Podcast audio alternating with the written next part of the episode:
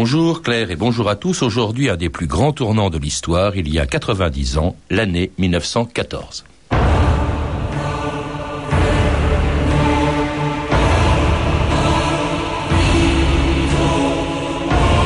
Notre société, même quand elle veut la paix, porte la guerre en mêle, comme la nuée porte l'orage. Jean Jaurès.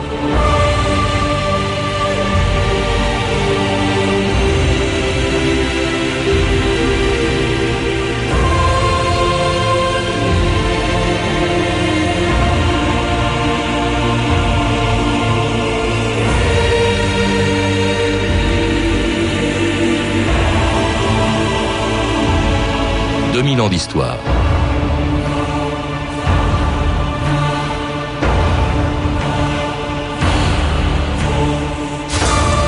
Parce qu'elle est à l'origine de presque toutes les guerres et les révolutions qui ont suivi, l'année 1914 est sans doute la plus importante de toutes les années qui ont marqué le XXe siècle. On ne fait pas bien sûr l'histoire avec des si, mais sans les conséquences démographiques, économiques, sociales et morales de la Première Guerre mondiale, sans les remaniements territoriaux qu'elle a entraînés, Lénine, Staline, Hitler et Mussolini seraient peut-être restés d'obscurs agitateurs politiques, les empires allemands, russes et austro-hongrois seraient peut-être encore debout, et la carte de l'Europe et du monde ne serait pas la même qu'aujourd'hui.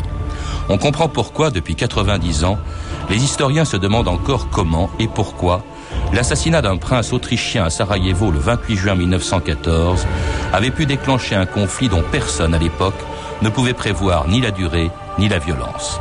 Pas même l'empereur d'Allemagne, qui quelques jours plus tard entraînait son peuple dans un cataclysme qui allait faire plus de 10 millions de morts. Écoutez cette archive, une des plus vieilles de la radio, la voix de Guillaume II il y a 90 ans, le 6 août 1914. Au peuple allemand.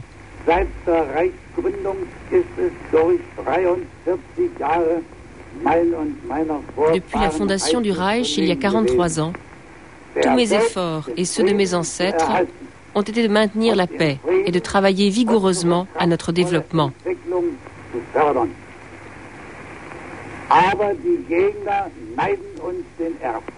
Mais l'ennemi nous envie notre succès.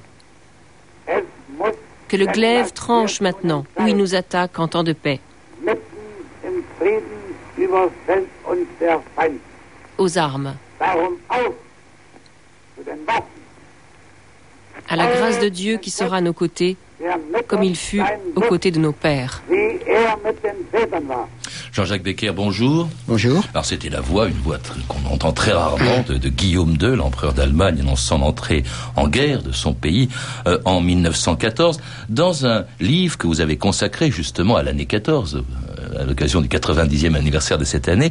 Vous rappelez d'ailleurs que euh, après cette guerre, euh, eh bien, qui a fait 10 millions de morts, Guillaume II, celui qu'on vient d'entendre, aurait dit je n'ai pas voulu cela. Et pourtant, il est un des artisans de la deuxième, de la première guerre mondiale. Oui, euh, la personnalité de Guillaume II est une personnalité complexe. quand il dit qu'il était partisan de la paix, il ne ment pas il a été pendant longtemps un, souverain euh, pacifiste, euh, pacifique euh, du moins. Et il a changé avant 1914 assez hum, tardivement. Et effectivement, dans les toutes dernières années avant 1914, il est convaincu, et il n'est pas le seul en Allemagne, que la France, qui était faux, préparait sa revanche. Et euh, il dit au roi des Belges, euh, la guerre va avoir lieu parce que la France la veut. Mm. Alors, euh, cette formule, je n'ai pas voulu cela. C'est une Il formule... voulait peut-être dire, je n'ai pas voulu la guerre. J'ai j'ai fait la guerre, mais c'est pas celle du tout à laquelle je m'attendais. C'est une formule extrêmement ambiguë.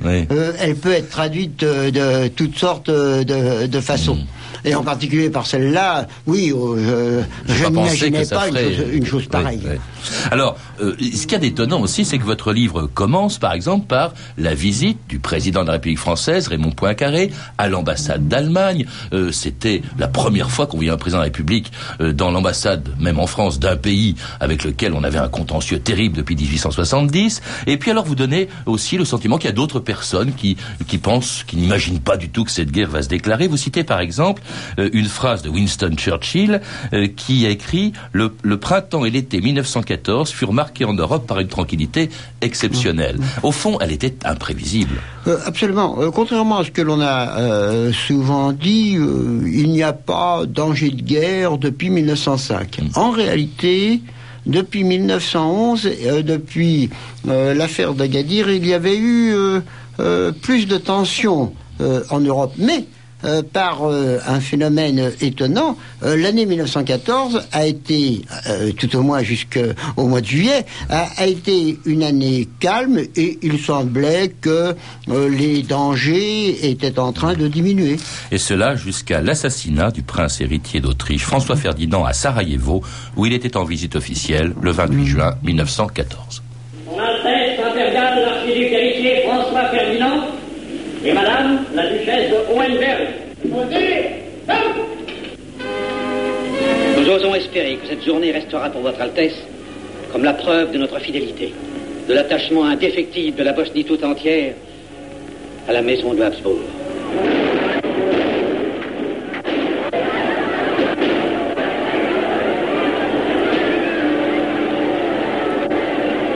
Ainsi, par la volonté de conquête et d'hégémonie de quelques hommes, était créé le prétexte qui servit à déclencher la Première Guerre mondiale.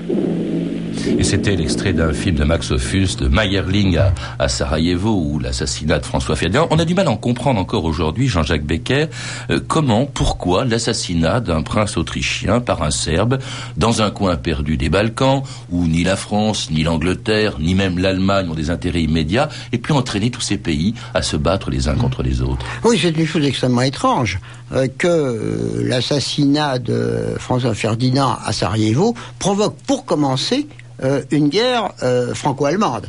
Euh, c'est tout à fait étrange et on n'a pas assez souvent mis l'accent sur ce point, je crois. alors, comment l'expliquer? Eh bien, tout simplement, l'Autriche-Hongrie redoutait la pression que la Serbie euh, que le sentiment national serbe, euh, la Serbie indépendante, faisait peser sur sa frontière euh, méridionale. Et un certain nombre de dirigeants autrichiens plus que austro-hongrois à, vrai dire, souhaitaient, le cas échéant, régler son compte à la Serbie. Et c'était un bon hum, comment dirais-je, un cas qui permettait, l'assassinat permettait peut-être de régler son compte à la Serbie. Il faut rappeler que là-dedans, il y a quelque chose qu'on a considéré comme étant une des causes majeures de la guerre, c'est la, contrainte des systèmes d'alliance, parce que euh, là, l'Autriche déclarant la guerre à la Serbie à, cause de l'assassinat de François Ferdinand, la Serbie étant l'allié de la Russie, la Russie entre en guerre, mais euh, du coup, l'Allemagne étant elle-même l'allié de l'Autriche, mmh. elle mobilise, euh, la Russie étant l'allié de la France, enfin bref, tous ces pays, au fond, à partir de ce de cet assassinat, vont entrer dans la guerre. Il y a une espèce de mécanique absolument incroyable qui fait qu'ils ne peuvent pas y échapper. Au fond. Il y a une mécanique euh, euh, qui semble infernale et en fait euh, la guerre n'aurait aurait pu ne, pas avoir lieu. En fait, que s'est-il passé? L'Autriche-Hongrie souhaitait, enfin, un certain nombre de dirigeants austro-hongrois et la population austro-hongroise également, souhaitait régler le compte de la Serbie, mais elle ne pouvait pas le faire sans l'autorisation du gouvernement allemand. Or, euh, et c'est là les premières euh, graves fautes euh, de, comment dirais-je, de prévision.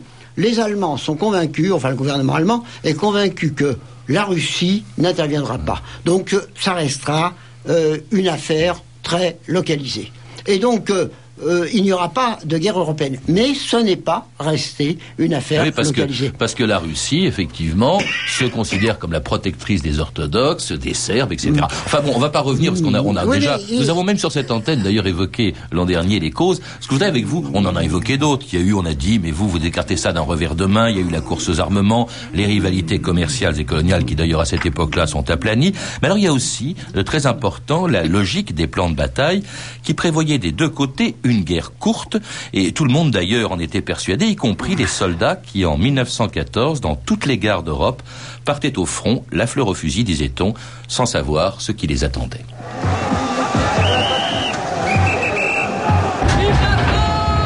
Il n'en a pas pour longtemps. Vous croyez? Votre mari? Il est dans quelle arme? Dans l'infanterie Et vous? Eugénie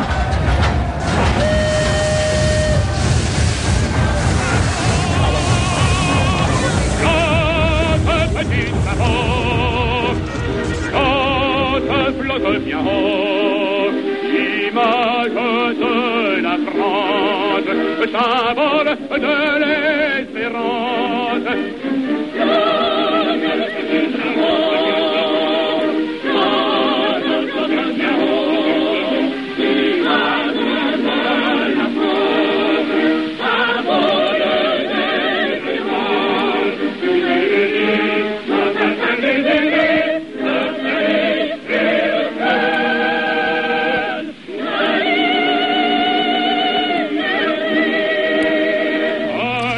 Vous écoutez France Inter, 2000 ans d'histoire, aujourd'hui l'année 1914, année bien sûr du déclenchement de la Première Guerre mondiale, au début de laquelle on a beaucoup dit, on vient de l'entendre dans cet extrait de film, au fond que partout on partait, euh, la fleur au fusil, pour une guerre fraîche et joyeuse. Est-ce exact, euh, Jean-Jacques Becker? Non, ce n'est pas exact.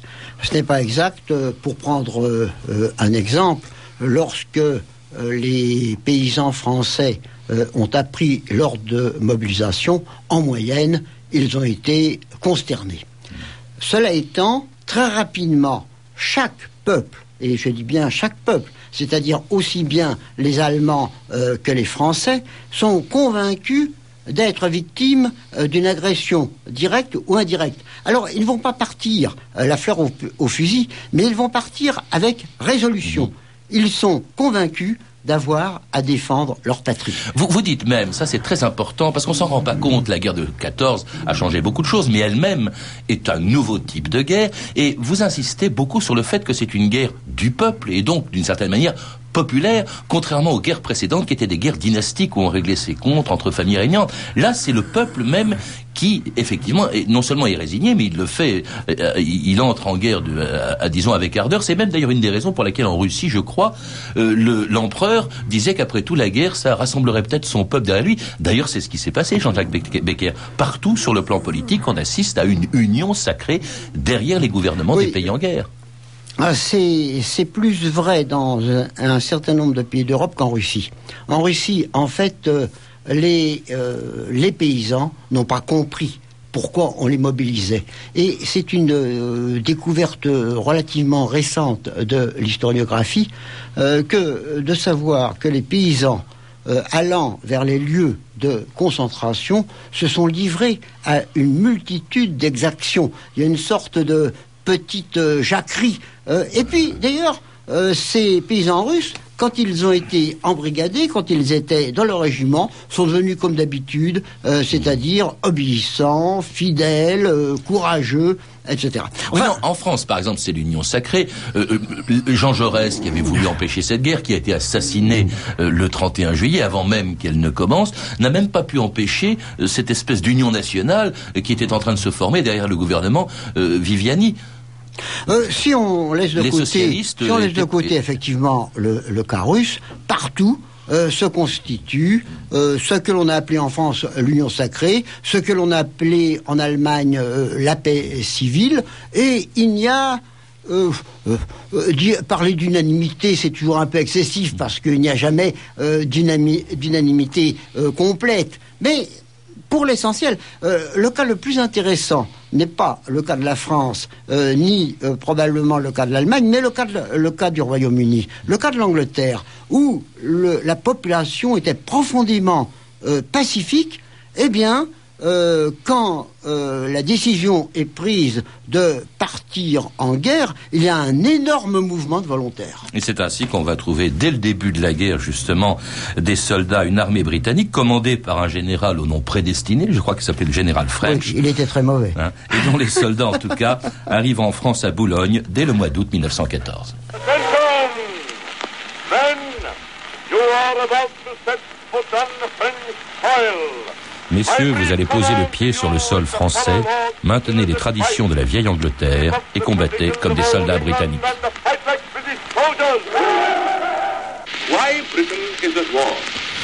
Pourquoi la Grande-Bretagne est-elle en guerre? Pour trois raisons. Premièrement, pour sauver sa renommée. Deuxièmement, pour sauver sa propre vie et celle de son empire. Troisièmement, pour sauver la liberté des démocraties d'Europe.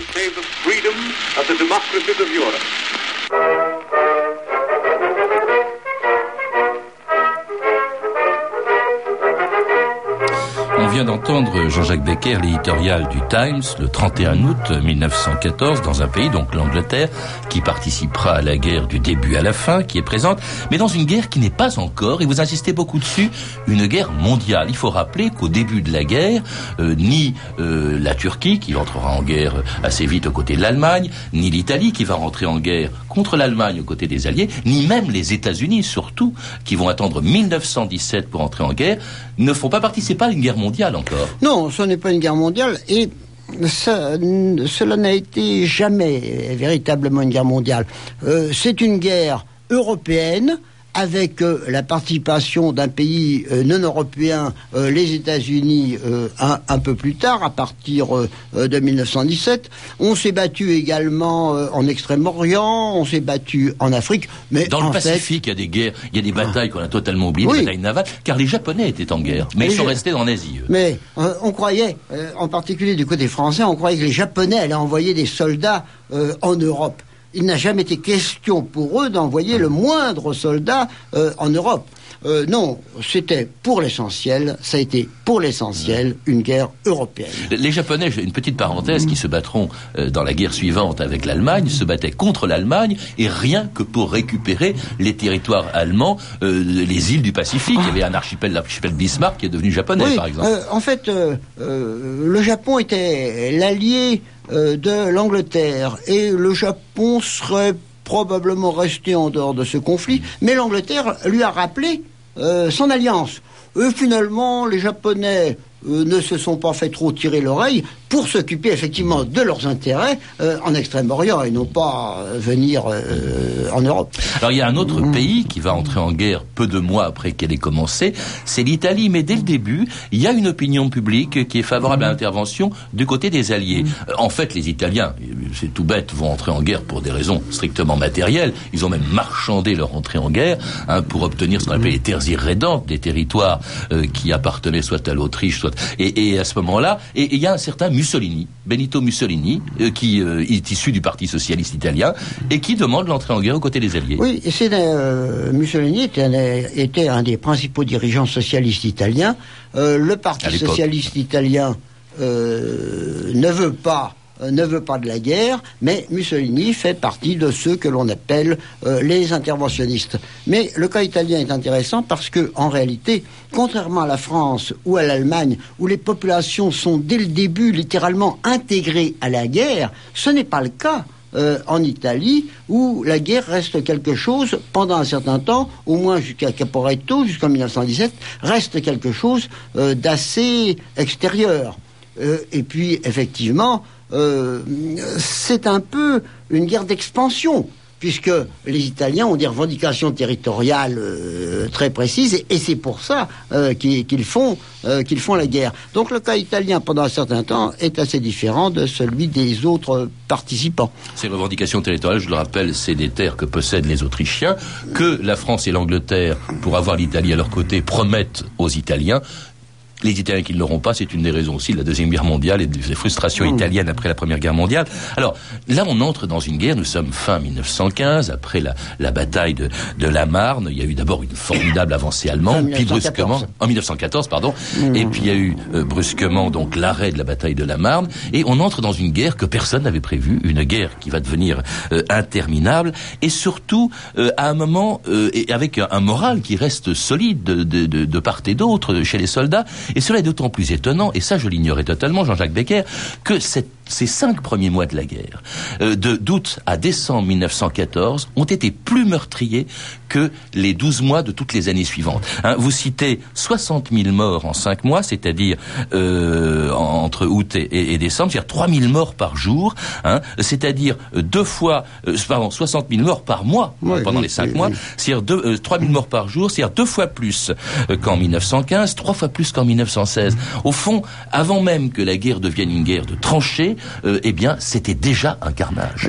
Les, pertes euh, du début de la guerre ont été euh, proprement inimaginables. Il suffit de rappeler ce chiffre.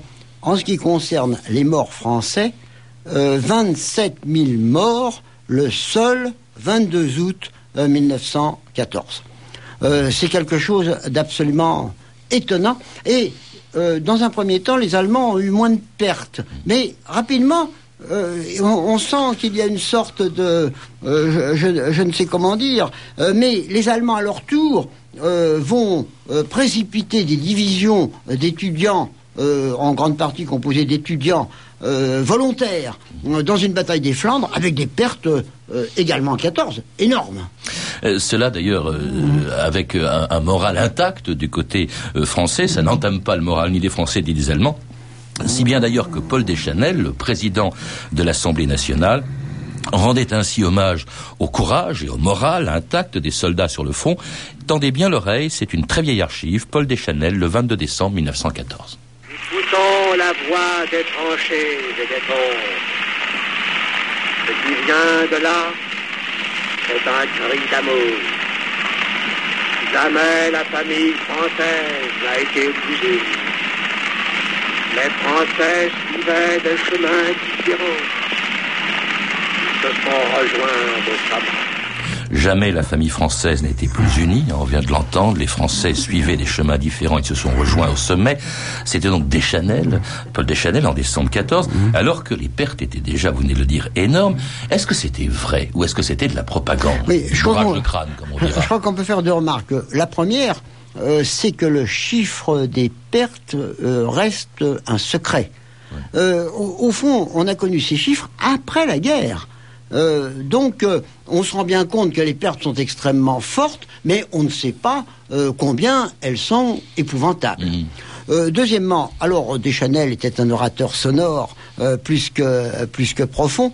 Euh, Il L'unité. sera président de la République après la guerre. Oui, il sera président de la République Et peu de temps après la guerre, dans de, de conditions curieuses. Hein, mais l'union reste très forte, ce qui ne veut pas dire euh, qu'elle soit totale. Hein, il y a déjà des, des groupes euh, qu'on ne voit à peu près pas, mais enfin qui existent, qui s'opposent à gauche, oui. euh, qui s'opposent à la guerre, oui, dans les milieux euh, socialistes. Mais alors, est-ce que les soldats, dans leur masse, sont aussi résolus? Oui et non. Ils sont résolus à combattre, mais ils se rendent compte combien c'est pire que ce qu'ils avaient pensé. Car la guerre n'est pas terminée, alors qu'on pensait qu'elle serait terminée en quelques semaines.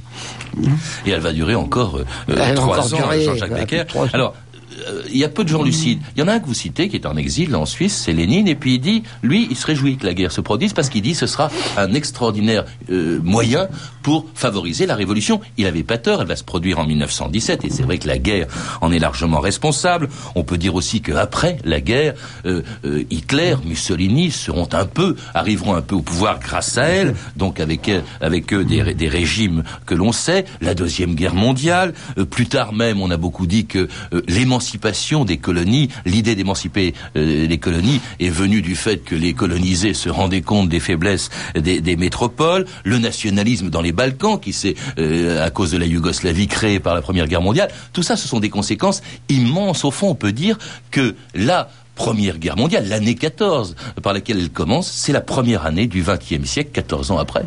Je crois que oui, euh, tout notre siècle est né de l'année 1900 euh, de l'année 1914, avec toutes les conséquences euh, que euh, vous venez de dire, et qui, alors en histoire, on ne peut pas dire ah ça ne serait pas arrivé, mais enfin ce qu'on est sûr, ce dont on est sûr, excusez-moi, c'est que ce qui est arrivé, eh bien, malgré tout, est dans la ligne droite de l'éclatement de la guerre de 1914, de cette guerre dont on a déjà dit tout à l'heure, mais je crois que c'est important, qui est une guerre des peuples, car c'est la première fois euh, qu'on avait assisté à ces mobilisations générales euh, des peuples européens euh, dans cette guerre. Pour Au cette fond, guerre. au fond, Jean-Jacques Becker, la seule chose qui aurait pu l'empêcher, c'est que tout simplement, les dirigeants qui ont engagé leur pays dans la guerre savent à l'avance, mais ça c'était impossible, la tragédie que serait cette guerre de 14. Ça, évidemment, à ce moment-là, on imagine que tout le monde l'aurait évité. C'est c'est très compliqué parce que euh, il faut toujours citer ce cas. euh, lorsque Guillaume II, dans les derniers jours de juillet 1914, se rend compte qu'on va à une guerre franco-allemande, qu'on commence par une guerre franco-allemande pour euh, euh, cette obscure affaire de Sarajevo, eh bien, il pense que c'est absurde. On ne le sait pas, mais il le pense. Et il dit à son état-major, il faut changer les plans. L'état-major répond, c'est impossible. Mmh. C'est une des choses, euh, parce qu'il y en a beaucoup que j'ai vraiment découvertes, et pourtant je connais bien cette période, en, en lisant votre livre, Jean-Jacques Becker, euh, La position de Guillaume II, et puis tout ce que vous dites dans votre livre, notamment sur le, le départ de, du gouvernement français vers Bordeaux, le fait que l'état-major ne veut pas qu'il revienne. Enfin bref, il y a énormément de choses dans votre livre, donc l'année 1914, euh, qui vient de paraître chez Armand Collin.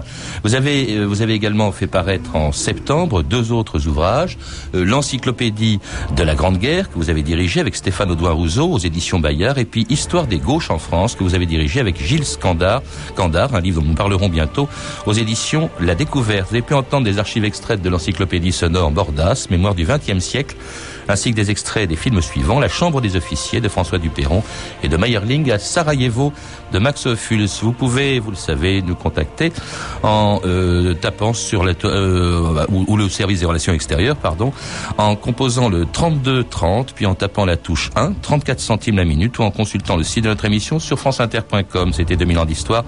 Merci à Olivier Riotor et Éric Gérard, Virginie Bloch-Léné, Claire Tesser et Anne Kobilac qui réalisaient cette émission.